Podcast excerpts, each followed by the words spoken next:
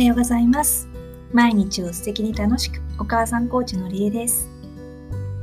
えっとですね、ちょっと週末のお話をさせてください。週末の夜なんですけど、私、夕飯を作ってる時にですね、ちょっとぼーっとしていて、手にお湯を引っ掛けてしまいました。まあ、右腕の内側の方を、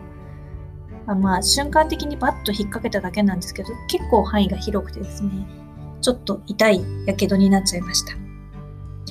それで、まあ、その手が痛かったんですけども、結構お腹は減っていてですね、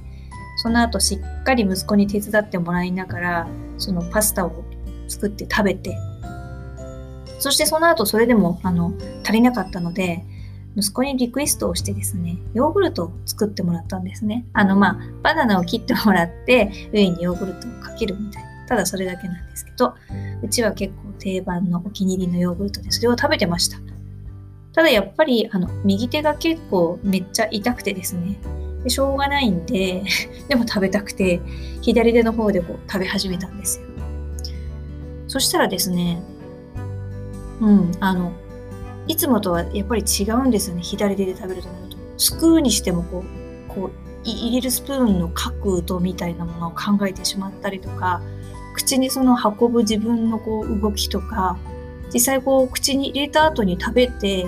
こう感じる、味わう脳みその位置が違う？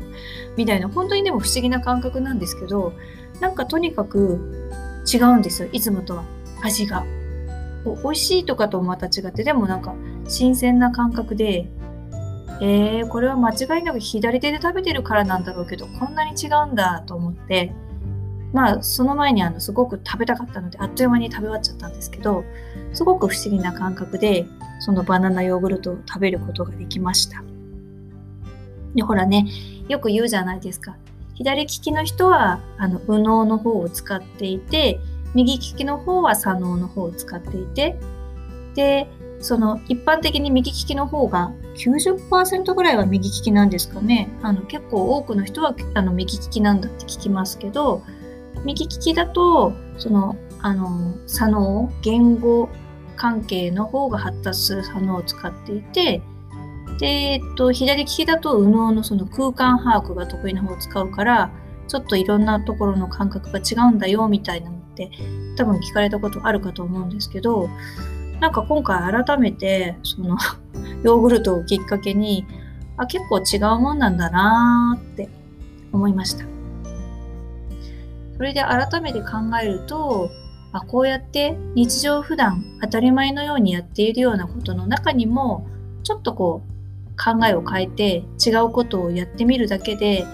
いろいろな新しい感覚を得ることができるんだなっていうのが結構な発見で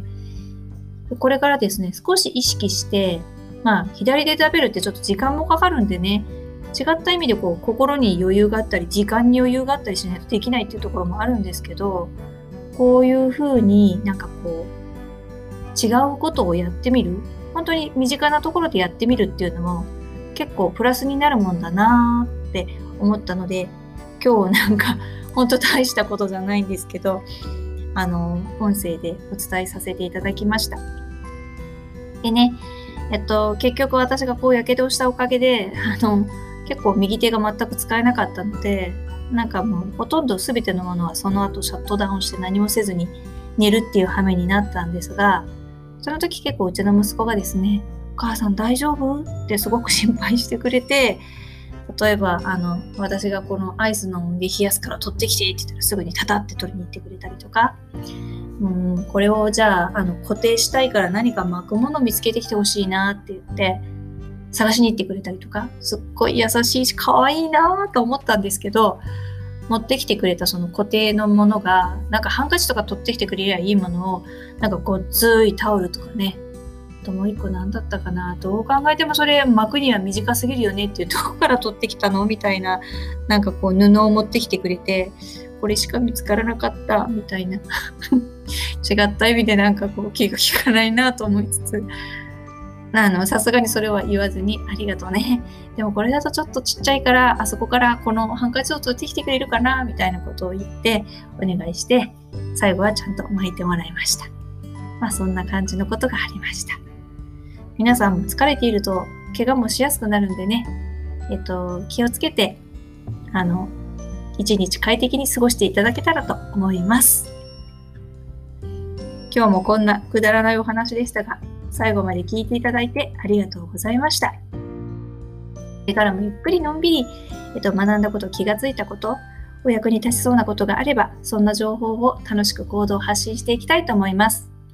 内容に関して、おって響くものがあったときは、いいねで教えてください。コメントもとても嬉しいです。ではでは、今日も素敵な笑って一日お過ごしください。のりえでした。